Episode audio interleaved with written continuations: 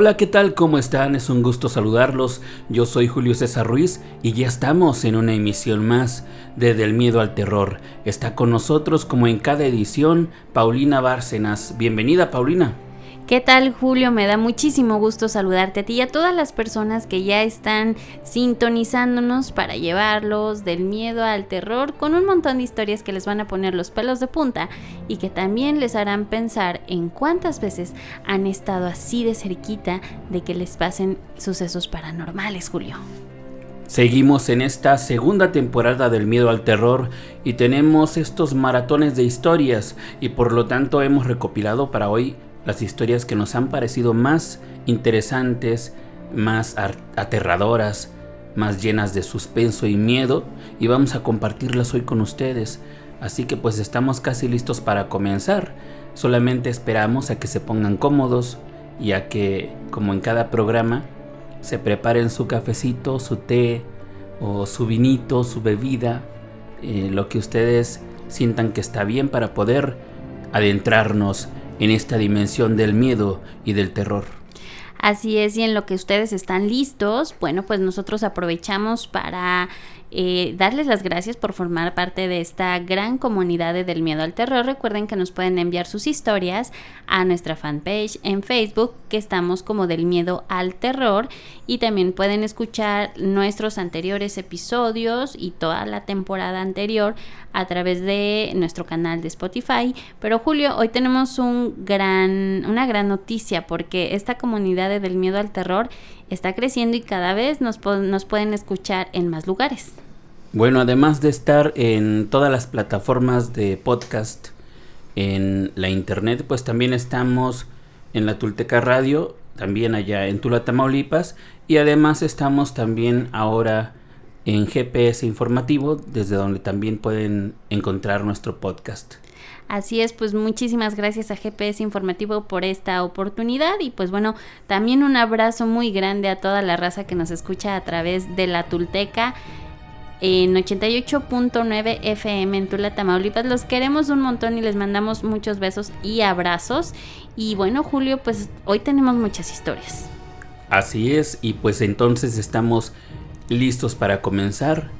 Ya están todos cómodos, sí, ¿verdad? Muy bien, pues entonces tenemos hoy historias muy impresionantes. Yo estoy pues muy ansioso de leerlas y también de escucharlas que trae Paulina. Así que pues, ¿cómo le hacemos, Paulina? ¿Empiezas? Yo le arranco acá. Primero, fíjate Julio que les quiero compartir una historia que nos mandan desde Chile, porque bueno, pues a través de, internet esta maravillosa herramienta pues nos escuchan desde muchos lugares y esta nos la comparten desde Chile. Eh, si no les puedo pronunciar como tal una palabra, bueno, es que no, conozco mucho eh, eh, pues el, lenguaje popular de los chilenos, pero les mando un fuerte abrazo y bueno, pues la leo con mucho cariño para todos ustedes.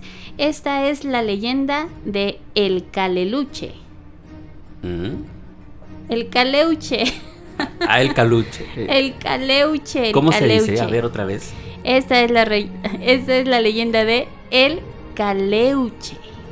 Ay, a ver si nos dicen exactamente cómo se pronuncia, ¿verdad? Pero espero que estemos bien. Espero que estemos bien. La voy a leer despacito porque no quiero faltar al respeto equivocándome a esta historia que nos comparten desde allá, desde Chile. Pues bueno, el Caleuche es un buque fantasma que navega por los mares del Chiloé es el Caleuche y su tripulación está compuesta de brujos. En las noches oscuras ilumina su velamen rojizo y cuando quiere ocultarse provoca una densa neblina.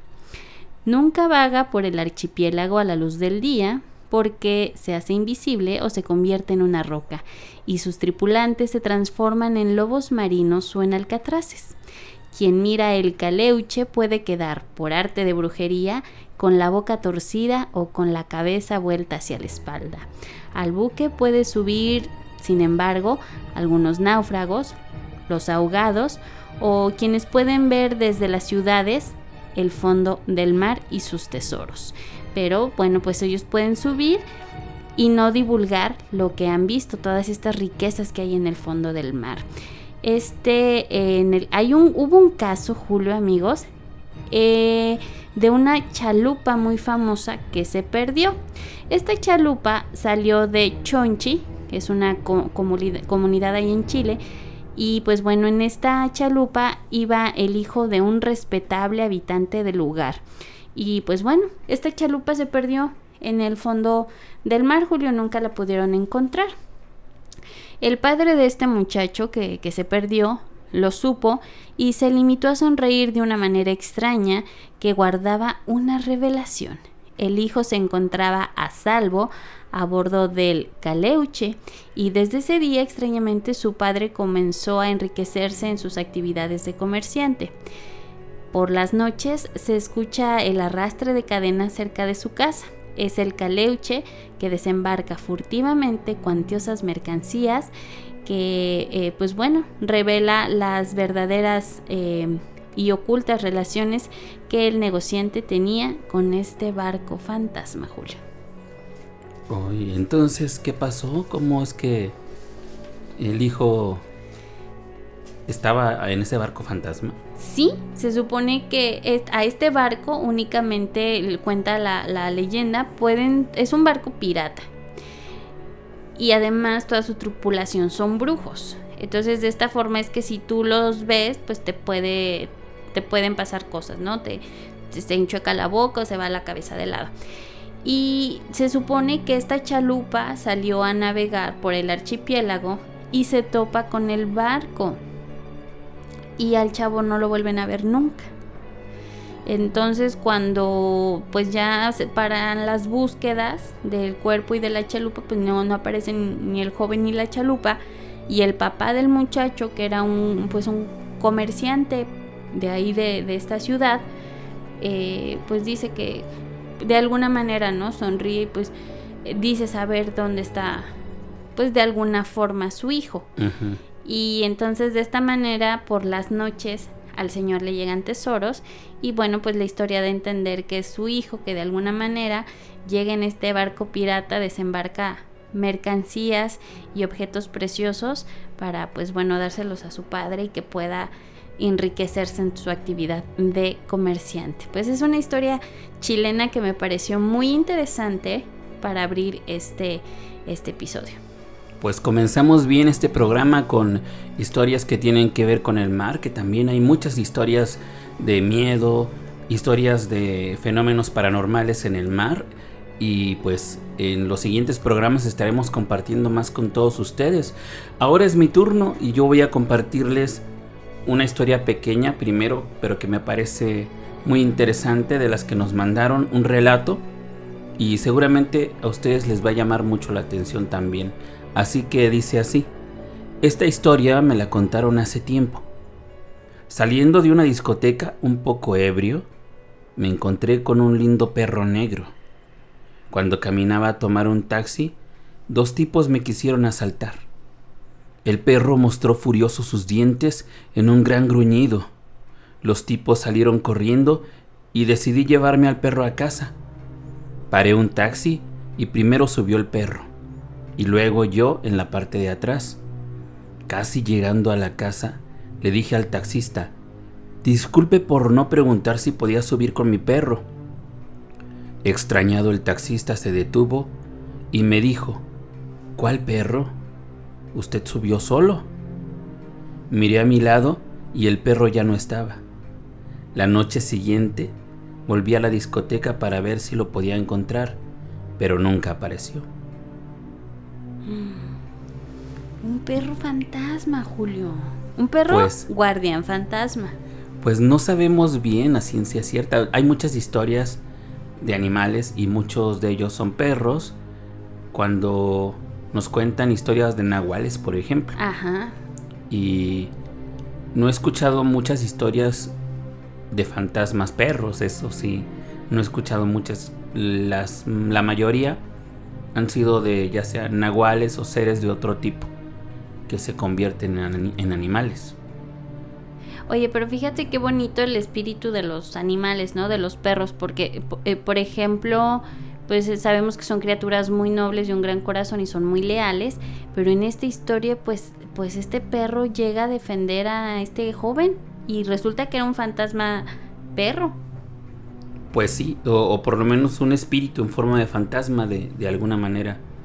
Entonces, es algo muy interesante. Y también sí he escuchado a otras personas que hablan de este tipo de animales, incluso en la carretera también. Animales como, como perros que tienen ciertas capacidades mm, sobrenaturales, como por ejemplo correr demasiado rápido o incluso volar o cosas parecidas. Y siempre queda la incógnita de saber qué son. La gente dice que son nahuales porque es la explicación como más popular que se tiene, pero no sabemos bien a ciencia cierta de qué se trata. Oye Julio, ¿y existe esta capacidad de los fantasmas de tomar diferentes formas? Por ejemplo, de, humanos, de no verse, de animales. Mm, no. no. Los fantasmas no tienen, no tendrían la posibilidad de convertirse en algo. Simplemente tienen su figura que es una memoria de la forma en la que vivían y entonces no tienen posibilidad de adquirir otra forma, sino simplemente podemos a veces verlos en formas extrañas, ¿no? Es como si no se alcanzaran a materializar completamente, pero nunca se pueden transformar en otra cosa. Quienes se transforman en otra cosa ahí estas ya son personas que están en un pues en un cuerpo astral es que pueden salir de su cuerpo dejar dormido su cuerpo físico en algún lugar salir con su cuerpo astral y convertirse en algo diferente eso sí de hecho los nahuales y más conocidos entre los chamanes por ejemplo esto es lo que hacen eh, según lo que se dice ellos entran en un sueño profundo en el que sale su cuerpo astral y su cuerpo astral se convierte en un animal y se materializa. Oye Julio, y a ver, ¿qué opinas tú de esta, eh, pues digamos, leyenda o creencia de que también los espíritus de algunas personas eh, se acercan a sus seres queridos que están todavía vivos en forma de colibrís? Pues me parece una forma muy bella de verlo y, y pues podría ser, pero ahí ya hablamos de un proceso muy largo. Si recordamos cuando estuvimos platicando sobre el mundo prehispánico, decíamos que los muertos o las almas de los muertos van al inframundo y tienen que pasar por diferentes pruebas en las que se van desprendiendo prácticamente de todo lo que los ataba a la vida y entonces llega el momento en el que ya pueden ser convertidos en un colibrí o en alguna otra cosa o simplemente formar parte de la energía universal sin tener ninguna forma. Pero podríamos decir que ahí se han liberado de las ataduras materiales de la vida. Entonces, por lo tanto, se dice que los colibríes podrían representar sí, algún familiar fallecido y también incluso las mariposas, pájaros también, principalmente estos animales. Pues qué, qué, qué bonitas explicaciones siempre das, Julio. Pues son muy interesantes, son parte de la cultura eh, del folclore del mundo y también de los estudios parapsicológicos que hay. Y siempre tendremos una incógnita de saber cómo son a ciencia cierta las cosas, porque hay cuestiones que no son explicables por lo pronto, pero son interesantes, eso sí. Muy interesantes y si a ustedes alguna vez eh, han creído o han sentido que un ser amado ah, se ha acercado a ustedes de manera pues como un ave, un colibrí o otro ser vivo, pues háganoslo saber, nos encantaría conocer ¿Qué, opinan ustedes al respecto? Muy bien, pues entonces continuamos con este maratón y ahora vamos por la tercera historia de este programa. Así que, Paulina, ¿estás lista? Listísima, Julio, para comentarles esta historia que es del estado de Chihuahua. Chihuahua es un, mm. un, estado que se encuentra al norte de México, país desde donde producimos del miedo al terror. Saludos. Saludos hasta Chihuahua. Bueno, les voy a compartir la leyenda de las brujas de Naika. Muy bien, me parece bien el tema de las brujas porque yo también voy a tener algo parecido en un momento. Tú siempre traes historias de brujas bien interesantes. es que las brujas son muy interesantes. Tienen muchas historias. Sí. ¿Estás de acuerdo? Oye, bueno, pues esta historia va así. Si estás de visita en Now en A ver, a ver otra vez, otra vez. Esta historia va así. Si estás de visita en Naica, Saucillo, Chihuahua, debes tener muy presente que estar fuera pasadas las 10.30 de la noche puede ser muy peligroso, ya que podrías presenciar seres sobrenaturales. Es por ello que todos sus habitantes se encontrarán resguardados en sus hogares con puertas y ventanas bien cerradas para protegerse de lo que les ronda por las noches. Y es que cuenta la leyenda que a esa hora comienzan a salir de las minas las brujas en forma de esferas de fuego con la misión de atrapar a las niñas y jovencitas para convertirlas en una de ellas.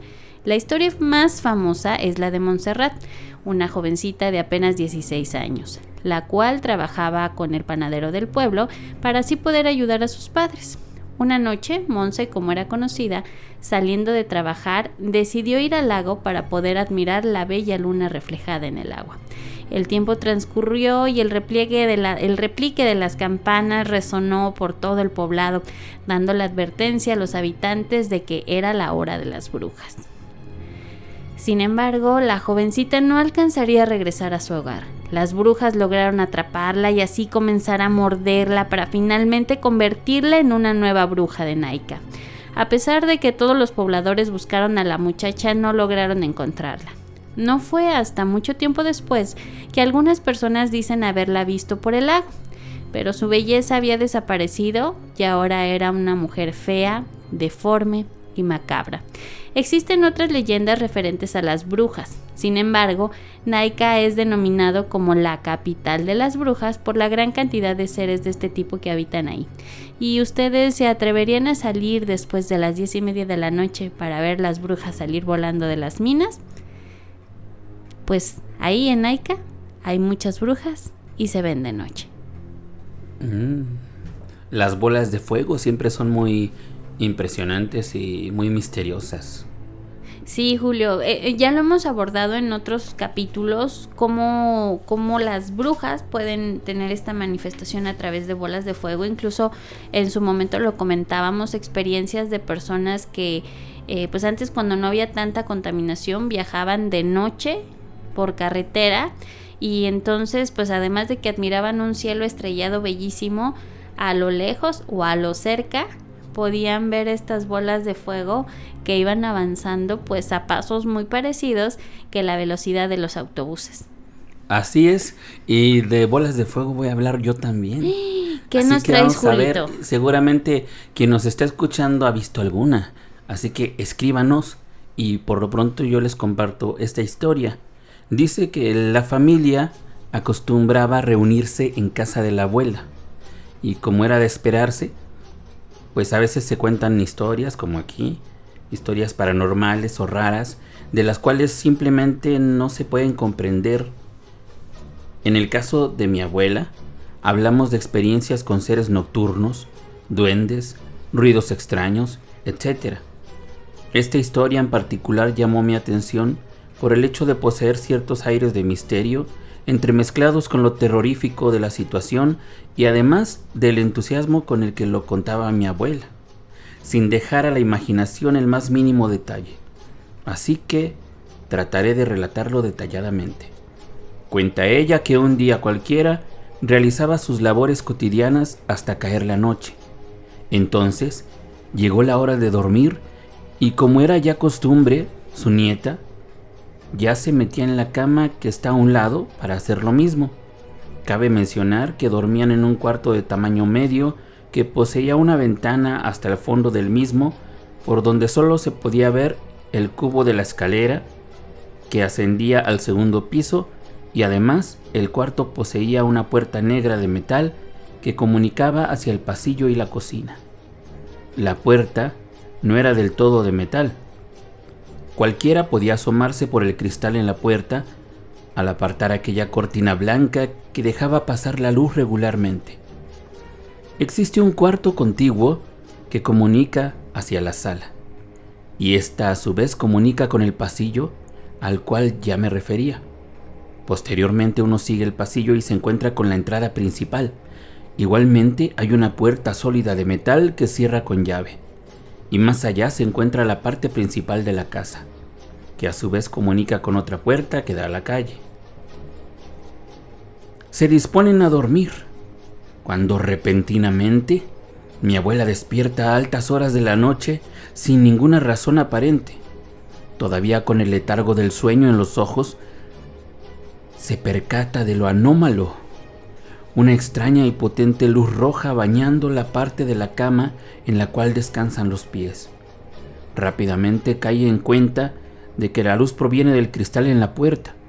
Asombrada se levanta de la cama y se acerca a la puerta para constatar que hay algo ahí emitiendo esa luz roja. Entonces, todavía sin tener una idea clara en la mente sobre qué esperar, Aparta un poco la cortina y cautelosa se asoma por el cristal. Hay algo en medio de la penumbra total que inunda el pasillo. Son dos esferas de color rojo vivo, no más grandes que una bola de tenis. Suben y bajan en forma alternada justo detrás del cristal, como si estuviesen bailando. La inquietud la asalta.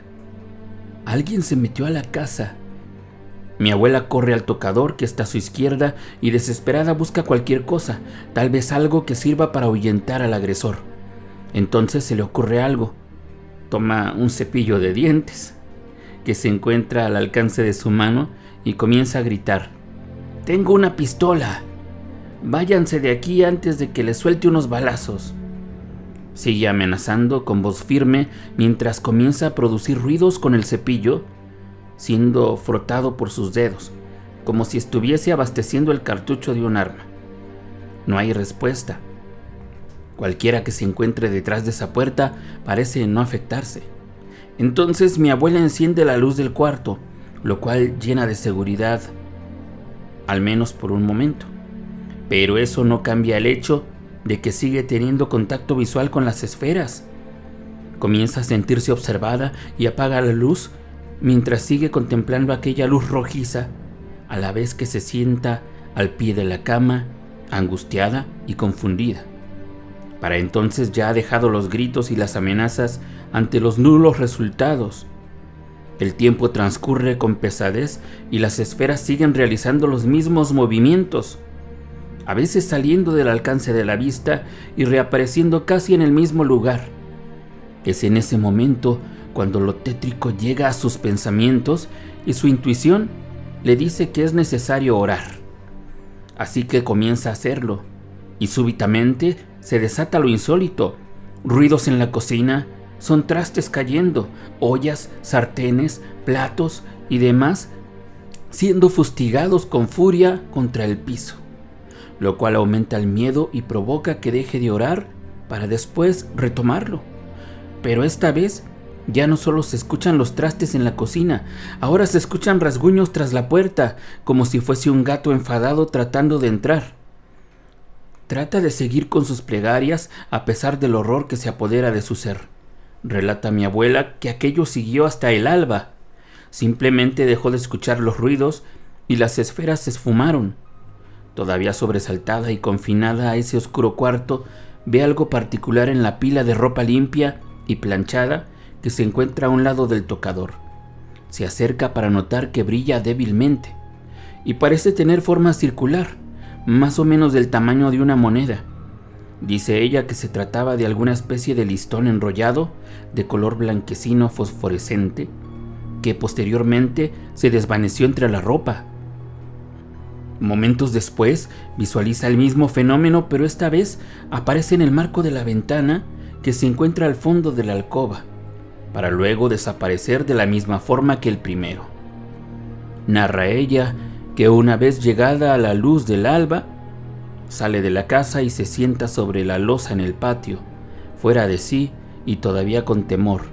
Entonces se acercan algunos familiares que rutinariamente habrían pasado por ahí después de haber dormido en sus respectivos hogares, cuestionándole sobre su peculiar estado y aquel rostro falto de color, como si fuese un fantasma, a lo cual ella responde contándoles lo sucedido.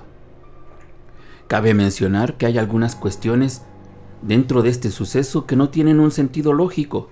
Mi prima que se encontraba durmiendo a un lado de mi abuela jamás despertó, pese al ruido que producía mi abuela con su voz y además los trastes cayendo en la cocina o los rasguños. Y cuando se le pregunta si tal vez llegó a escuchar algo, ella simplemente responde no haber sentido ni escuchado nada. De igual forma mi abuelo, que se encontraba durmiendo en la habitación adyacente, dice no haber escuchado nada. Hay otro aspecto que resulta raro, ya que de haber entrado alguien a la casa, hubiese tenido que forzar las cerraduras, pero estas nunca fueron forzadas y seguían cerradas con llave al día siguiente. Posterior al evento cuenta mi abuela que algún día en la tarde fue visitada por una amiga suya y mientras se encontraban acomodadas charlando en la sala, surgió de ella contar su experiencia, cuando de pronto fue sorprendida nuevamente. Dice haber escuchado que el techo de lámina en la casa produjo un ruido estruendoso, como si estuviera alzándose y hubiese regresado a su lugar. Me parece importante agregar que durante los días posteriores al evento, ella menciona haber escuchado ruidos espectrales y aleteos en la azotea aledaña, perteneciente a la casa de un familiar, aunque con esto no me gustaría apresurarme a manifestar que se trata de un caso de brujas, ya que pudo haber sido algo más, de lo cual no tengo conocimiento. Y pues aquí termina esta historia interesante, este relato en donde pues no se atreven a decir si fueron brujas, pero se acerca mucho a las historias que hemos escuchado de otras personas, donde ven estas bolas de fuego y que también como que están tratando de entrar a la casa mm, o amenazan de cierta manera a quienes están ahí. Entonces esto siempre es terrorífico, uno se pone a imaginar qué pasaría si en la casa de uno sucediera esto. Así es, Julio, a mí me dejó impactadísima esta historia porque de verdad transmites la angustia que pudo estar sintiendo esta mujer en este momento en el que, díjole, no sabía ni qué era lo que estaba pasando y, y lo único que se le ocurre es orar porque algo en su instinto se lo dice y entonces comienza pues a, hacer oraciones y comienzan a caer cosas y otros habitantes de la casa no lo escuchan y no la ayudan.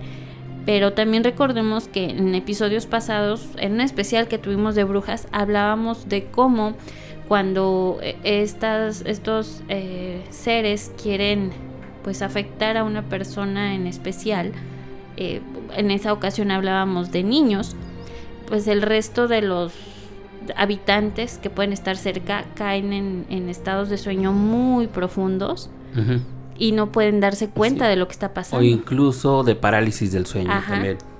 En donde alguien sí está viendo lo que está pasando, pero no puede moverse.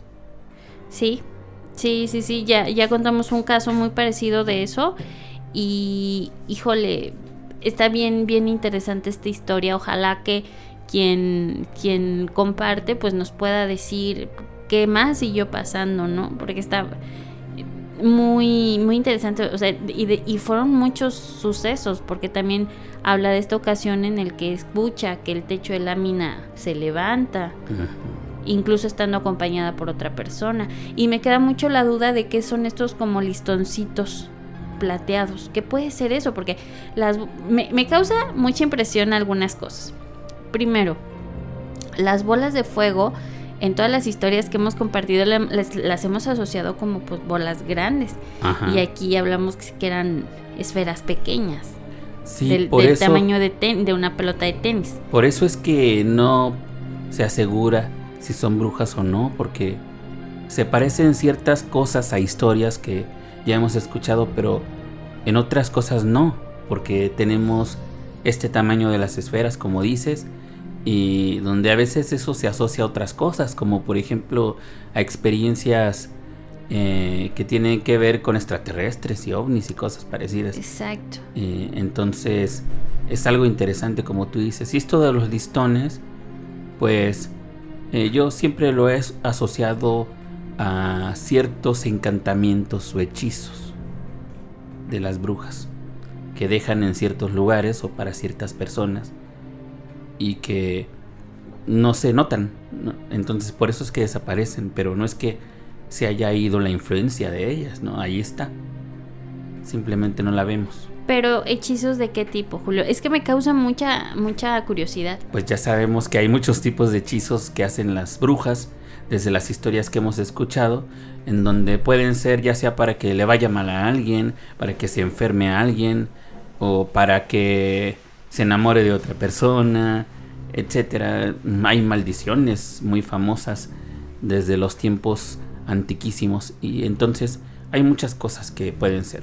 Y si estaban tratando de molestar a esta familia de cierta manera, pues... Hombre, pues lo lograron con ese tremendo susto que le dan a la señora. Así es.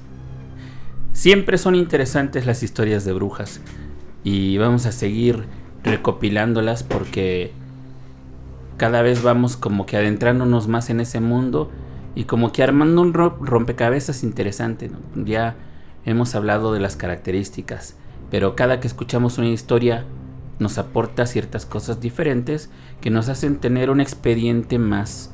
Eh, pues más lleno de características. porque, porque sí, sí hay muchas cosas que nos siguen sorprendiendo.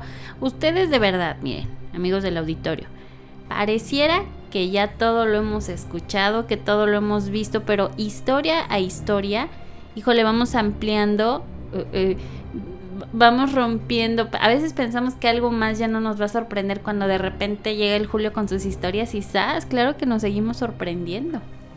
Pues sí, y así es la vida. Constantemente estamos viviendo cosas que a lo mejor nadie más ha vivido o con características muy diferentes, algunas similares pero muchas nuevas que siempre nos hacen, pues ahora sí que mm, sentirnos sorprendidos con la vida porque nunca sabemos exactamente lo que puede suceder. Sí, sí, sí, sí. No, nunca perdamos también esa capacidad de sorprendernos porque siempre llega. Así es. Entonces, pues tenemos más historias. por Tenemos más historias. Ahora, ¿qué nos vas a contar? ¿Con qué tema vamos ahora? Mira, a continuación les traigo una historia que en esta semana ha sido la que más me ha impactado, no solo por lo que sucede en este eh, sitio, sino por todo, pues toda la historia que hay detrás de pues de los fenómenos paranormales que ahí se suscitan.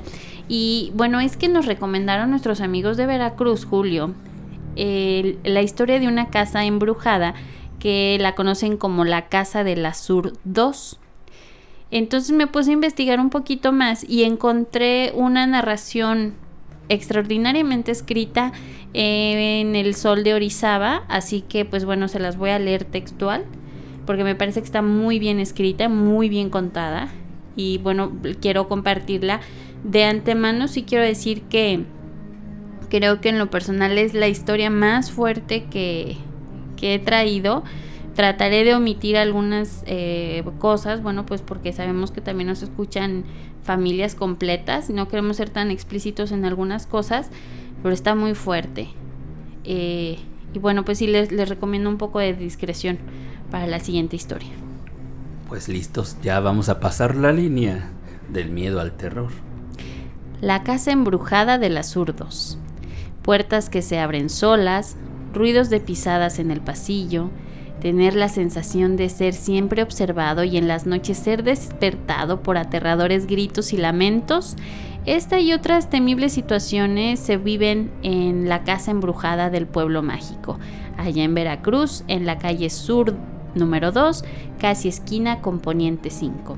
El edificio en cuestión está en el centro histórico de la ciudad. Sobre ella se dice que tiene más de un siglo deshabitada. La gente cuenta que está maldita porque ahí ocurrió el sangriento asesinato de toda una familia y sus fantasmas no dejan de habitarla. Dicen que a la persona que pase una noche completa ahí se la regalan, pero aquellos que lo han intentado han amanecido en la calle. Relatan los viejos que hace más de 100 años un matrimonio muy rico con hijos compró la hermosa mansión para vivir en ella, pero su riqueza provocó la envidia de un hombre que logró colarse como mayordomo. Luego de estudiar la rutina diaria, el sirviente armó un plan para matar al matrimonio e hijos y quedarse con el dinero de las cajas fuertes y las joyas. Un día preparó la comida a la que le agregó veneno, pero luego de matarlos se dispuso a arrojarlos a una letrina en el sótano. Se dice que el mayordomo escuchaba voces. Parece que encontraste la solución, pero ¿qué te hace pensar que van a caber todos ahí? Se llenará rápido, ¿no crees? Esa voz volvía a entorpecer los planes del mayordomo, pero tenía razón de nuevo. Los cuerpos ocuparían demasiado espacio y entonces se le ocurrió la macabra idea de, pues, cortarlos y entonces poderlos dejar en el foso. Esa noche, a unas cuadras de la casa, se veía un jinete. Era amigo de la familia a quien hacía tiempo ellos le habían brindado hospitalidad en la casa. La leyenda cuenta que esta amistad dejó el caballo a unas cuadras eh, pues para llegar a pie, recorrer un poco el camino y dar la sorpresa a sus amigos que eran este matrimonio. Luego de entrar dando pequeños y silenciosos pasos, eh, pudo notar pues el tremendo olor a muerte que se desprendía del interior de la casa. Parecía no creer lo que estaba viendo. Se dirigió hacia donde escuchaba fuertes golpes y entonces vio al mayordomo pues desapareciendo los cuerpos. En ese momento la voz a la cabeza del mayordomo regresó. ¿Lo ves? Te dije que te iban a encontrar. Ahora no puedes esconderte. Entonces el mayordomo dio un grito de desesperación. No, cállate, nadie lo sabe. Y entonces el testigo veía cómo se daba el mayordomo de golpes en la cabeza. Al ver pues los cuerpos y la sangre le dieron ganas de vomitar, pero no podía ni moverse por el inmenso terror que sentía, y así dando un mal paso chocó con una botella que tiró al, suelo y dio tremendo cristalazo llamando la atención del asesino. Fueron minutos de miedo silencioso. Entonces el verdugo prosiguió con su fechoría para terminar de una vez. Entonces el tipo al ver, al ver que el sirviente se retiró, cegado del miedo, salió de su escondite. La historia cuenta que antes de salir, aquel jinete que llegó a visitar a sus amigos escuchó que le dijeron, ¿Por qué te vas? Ayúdame pero el amigo de la familia, lleno de miedo, salió de ahí, caminó a prisa por la calle y llegó hasta su caballo para escapar lo más rápido. Entrada la madrugada, el mayordomo, pues había terminado de deshacerse de los cuerpos, había lavado el cuarto lleno de sangre y se disponía a huir. Dicen que tomó un puñal de repente y se lo clavó en la cabeza. Otros que resbaló y cayó en el hoyo en donde iba a enterrar los cuerpos y ahí, herido entre la sangre y los cuerpos, se ahogó. Al otro día las calles vecinas permanecían quietas. Cuando llegó la máxima autoridad presenció lo ocurrido. Descubrieron el botín en bolsas de tela. Decidieron entonces que iban a ocultar toda evidencia, rellenaron y taparon aquel hueco con los cuerpos en esa fosa y confiscaron los muebles y por supuesto también las riquezas. Se dice que la casa pasó a manos de un importante personaje adinerado de Orizaba quien ha tratado de venderla en muchas ocasiones, pero cuando los compradores ingresan sienten mareos y vomitan. Quienes han logrado habitar la casa embrujada a las pocas horas sufren alucinaciones y otros amanecen en la calle. Dicen que solo quien se ha aceptado por las almas que fueron ahí asesinadas la tendrán como suya. Uy, está muy fuerte tu historia, Paulina.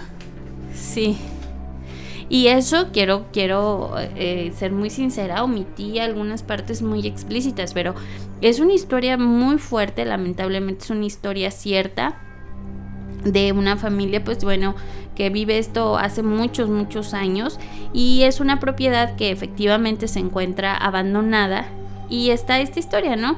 Pues quien logre pasar una noche ahí, pues le dan la propiedad porque finalmente no la logran ni vender ni deshacerse de ella ni mucho menos. Y bueno, pues sí ha habido alguno que otro que cegados por la ambición de tener pues tremenda casa se avientan allá a querer pasar una noche, pero les pasan, les suceden demasiadas cosas que los hacen pues salir aterrorizados y los, los que se logran dormir, pues extrañamente amanecen en la banqueta, porque se dice que las almas que todavía están cuidando esta casa no los dejan, no los dejan estar ahí, no los quieren.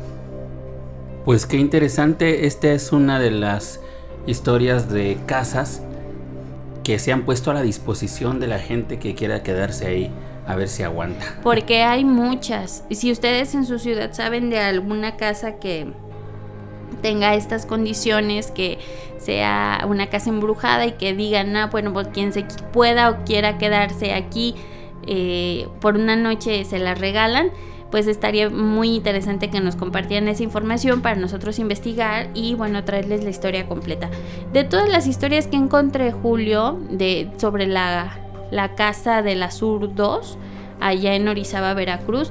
La verdad es que esta es la que me pareció más completa, me pareció muy bien escrita, eh, comento otra vez, publicada en El Sol de Orizaba, aunque tiene partes muy explícitas que bueno, por, por respeto al auditorio no comentamos, pero qué fuerte historia. Pues sí, y ya que estamos con el tono muy alto, con la vara muy alta que ha puesto Paulina, pues ahora tengo que contar yo algo también así muy fuerte, así que pues prepárense, porque esta historia que tengo me gustó mucho cuando la leí y pues se las voy a compartir. Se llama Nunca prendas velas. Hoy a ver si aceptamos este consejo o no después de escuchar la historia. Así que dice así. Mi hermana y su hijo me llamaron cerca de las nueve de la noche, argumentando que alguien se había metido a su casa. Y es que ambos vieron a un hombre pasar por el patio. Estaban demasiado nerviosos y me susurraban al teléfono que fuera de inmediato. Así que le pedí a Javier, mi esposo, que me acompañara. Afortunadamente vivimos a dos calles de su casa así que no tardamos en llegar. Pero al entrar a la casa, no encontramos a nadie. Mi hermana estaba hecha un manojo de nervios, al igual que mi sobrino, así que decidí prepararles un té para calmarlos un poco. Cuando de repente grita mi marido, ¡Ya te vi! Sale corriendo a toda prisa hacia el patio.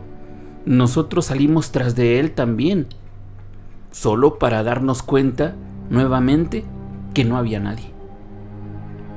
Esto no puede ser posible, replicaba mi esposo, si lo vi bien clarito. Ay, Javier, te dije que andaba alguien aquí, pero ustedes no me querían creer, respondió mi hermana. Ya cálmense los dos, de seguro ya se fue el fulano ese.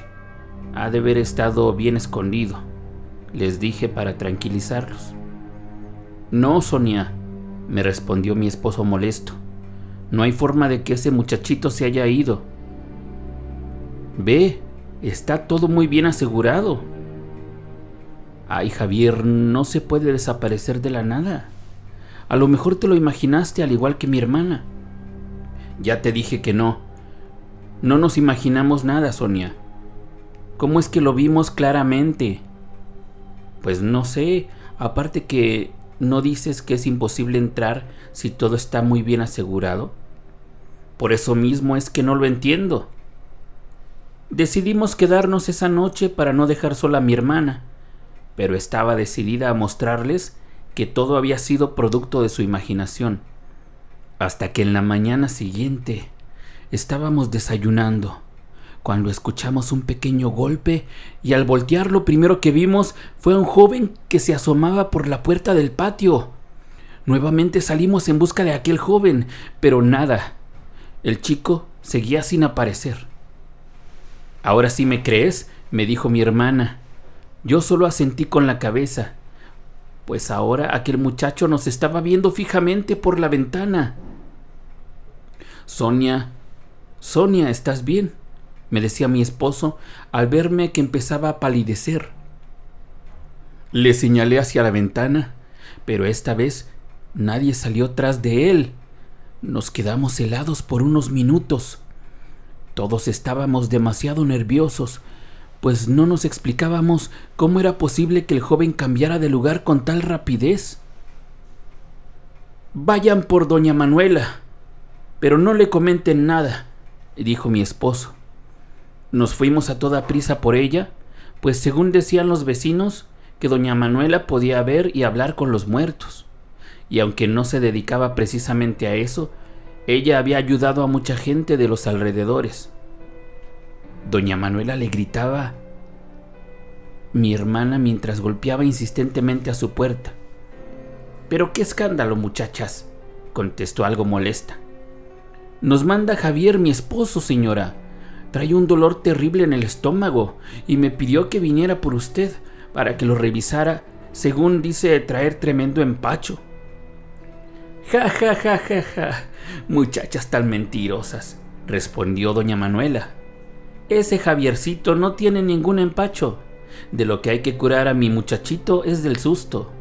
Así que vamos pues, muchachas. No le respondimos nada, pues Javier quería saber qué tan buena era y no queríamos darle pista alguna de lo que estaba sucediendo. Al llegar a casa, mi esposo nos recibió con un café y casi de inmediato doña Manuela comenzó a decir, Ya te vi, condenado chamaco. Nos quedamos en shock al escucharla, pues nadie le había dicho que se trataba de un joven. ¿Pasa algo, doña Manuela? le preguntó mi esposo, fingiendo no saber de lo que hablaba. Pues me trajeron para ver qué quería este joven, ¿no? repuso la señora. Sí, le contestó mi hermana temerosa. Acércate mucho, le decía doña Manuela a la nada. ¿Qué pasa?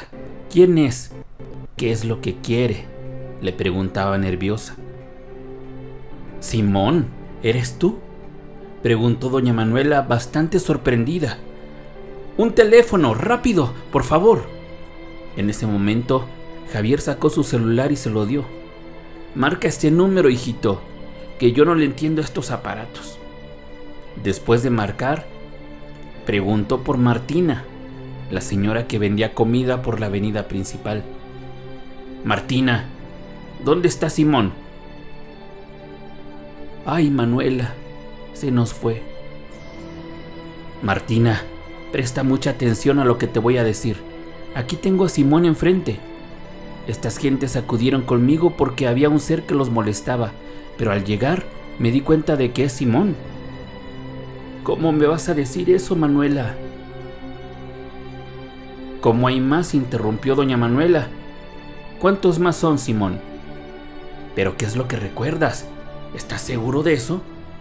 Nadie entendíamos qué pasaba, solo veíamos a la señora hablarle y gritarle a la nada.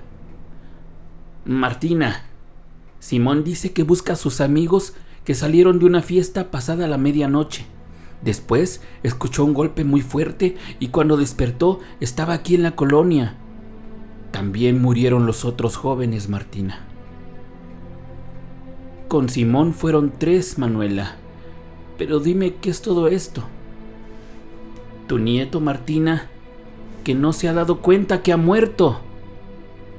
Al decir aquello, salieron volando las tazas de café y comenzaron a abrirse y a cerrarse las puertas fuertemente. Cálmate, muchacho. Tienes que ser fuerte y buscar la luz. Tú, al igual que tus amigos, ya no pertenecen aquí. Por Dios, Manuela, dime lo que está pasando. Martina, Investígame dónde tienen velando a los otros muchachos. En un rato más voy para allá. Al colgar nos explicó que el muchacho no tenía idea que estaba muerto y al enterarse de esto entró en la etapa de negación. Por eso había comenzado a aventar cosas en señal de desaprobación.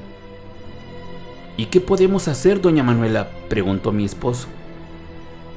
Llevarlo, hijito, llevarlo a que vea a sus amigos para que luego lo llevemos a donde lo están velando a él y así, de una vez por todas, se dé cuenta que ya no está vivo. Oiga, doña Manuela, ¿y por qué vino aquí con nosotros? Si ni lo conocemos, repuso mi hermana. Ay, muchacha, has de haber tenido alguna vela prendida. Sí, le prendo una todos los días a San Juditas, doña Manuela. Ya ves, eso fue lo que pasó entonces. Al pasar su alma por aquí y ver la luz, aquí se quedó. Por eso nunca debes prender velas durante la noche, ya que las almas que andan en pena buscan la luz para poder trascender. Sonó el celular de Javier y era doña Martina, que le daba las direcciones e indicaciones de cómo llegar a cada velorio. Después de colgar, doña Manuela gritó de nuevo. Es hora, muchacho. Es hora de que te desengañes. Llegamos al primer velorio y nosotros por respeto nos quedamos afuera. Solo entró doña Manuela y lo que decía ser el espíritu de Simón.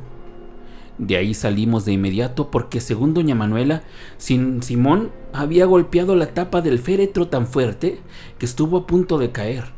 Por tal motivo decidimos evitar ir al segundo funeral del amigo del joven, yéndonos directamente al funeral de Simón. Antes de entrar le pedimos que desalojaran la sala, pero sus padres se negaron rotundamente. Así que sin más, se dirigió doña Manuela al féretro y allí empezó lo más aterrador que he visto en mi vida, pues se escuchó un horrible grito, como de dolor. Todos los, todos los asistentes salieron corriendo de la sala de velación cuando los innumerables arreglos florales comenzaron a salir volando en diferentes direcciones. Las sillas comenzaron a temblar en simultáneo. Todo aquello parecía sacado de una película de terror. ¡Basta! gritó doña Manuela. Tienes que tranquilizarte y aceptar que ya no estás aquí. Todo se logró mantener tranquilo por un momento.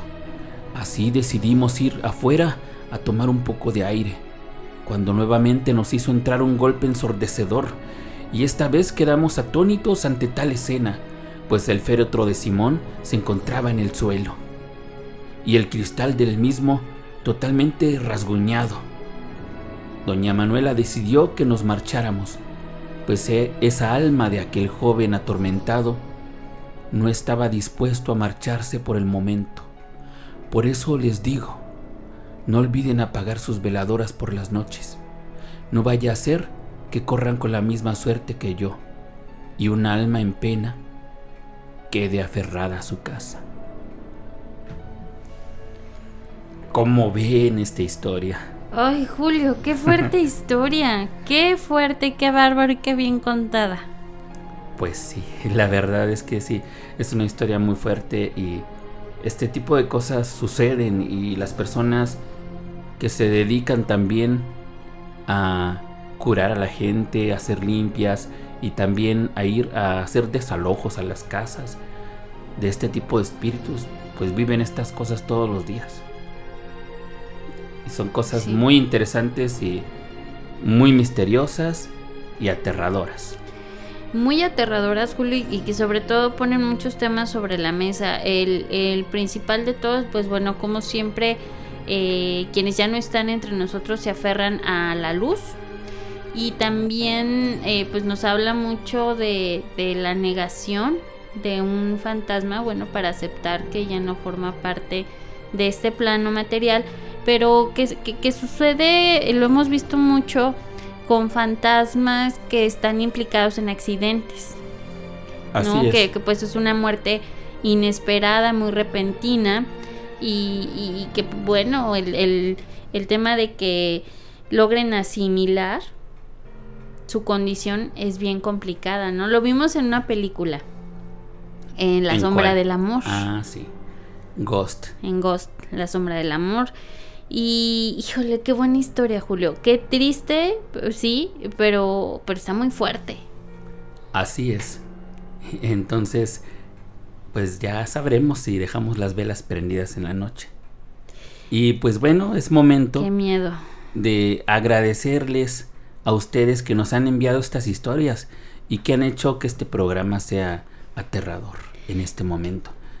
Ahorita ya, van a poder prender la luz. ¿eh? Ya prendan la luz y que crezca mucho nuestra comunidad porque como siempre agradecemos muchísimo a todas las personas que nos eh, sintonizan a través de la Tulteca en 88.9 FM allá en Tula, Tamaulipas. Los queremos mucho y les mandamos un gran beso y estamos bien atentos a todas sus historias. Y también agradecemos a quienes nos escuchan en otros países, a nuestros paisanos que nos están escuchando en Estados Unidos un abrazo para todos ustedes. Un saludo. Espero que puedan comer pozolito. Eh, por allá ha de ser complicado, pero ojalá que sí. Y que ya están próximos también a venir a visitarnos muchos de ellos, ¿no? Así es, pues que tengan un, un, regreso y una visita segura a su casa, que tengan un buen camino, un buen viaje y que, eh, pues bueno, esperemos eh, eh, nos visiten acá acá en México. Agradecemos muchísimo también a toda la comunidad que nos escucha a través de GPS Informativo, que es una de las plataformas que se suma a, bueno, pues a que, a que nosotros podamos llegar a cada vez más personas con del miedo al terror. ¿Desde qué países nos escuchan, Julio? Nos están escuchando en España, en Alemania, en Panamá, Argentina, El Salvador, Colombia, Gibraltar, Brasil, Francia, Honduras, Ecuador, Chile, Guatemala, Costa Rica, Venezuela y en muchos otros lugares. También nos escuchan en Francia, en Canadá, en República Dominicana, en Puerto Rico, eh, en Costa Rica, creo que ya lo dijiste, en muchísimos países. Les agradecemos muchísimo. Para nosotros es muy valioso el contar con el favor de su preferencia, que escuchen nuestras historias, bueno, las historias que les traemos a, ustedes, pero también que nos compartan sus historias a través de las diferentes plataformas que ponemos a su disposición. Ya saben que nos pueden eh, escribir en nuestra fanpage en Facebook, eh, Facebook, que es del miedo al terror. Así es, pues entonces estamos llegando al fin de esta emisión de Del miedo al terror. Nos sentimos muy contentos de estar con ustedes, de llegar a esa intimidad de este sentimiento del miedo. Y pues los esperamos en el siguiente capítulo. Muchas gracias por haber estado con nosotros, Paulina. Hasta la próxima. Nos vemos, nos escuchamos en el siguiente episodio de Del Miedo al Terror.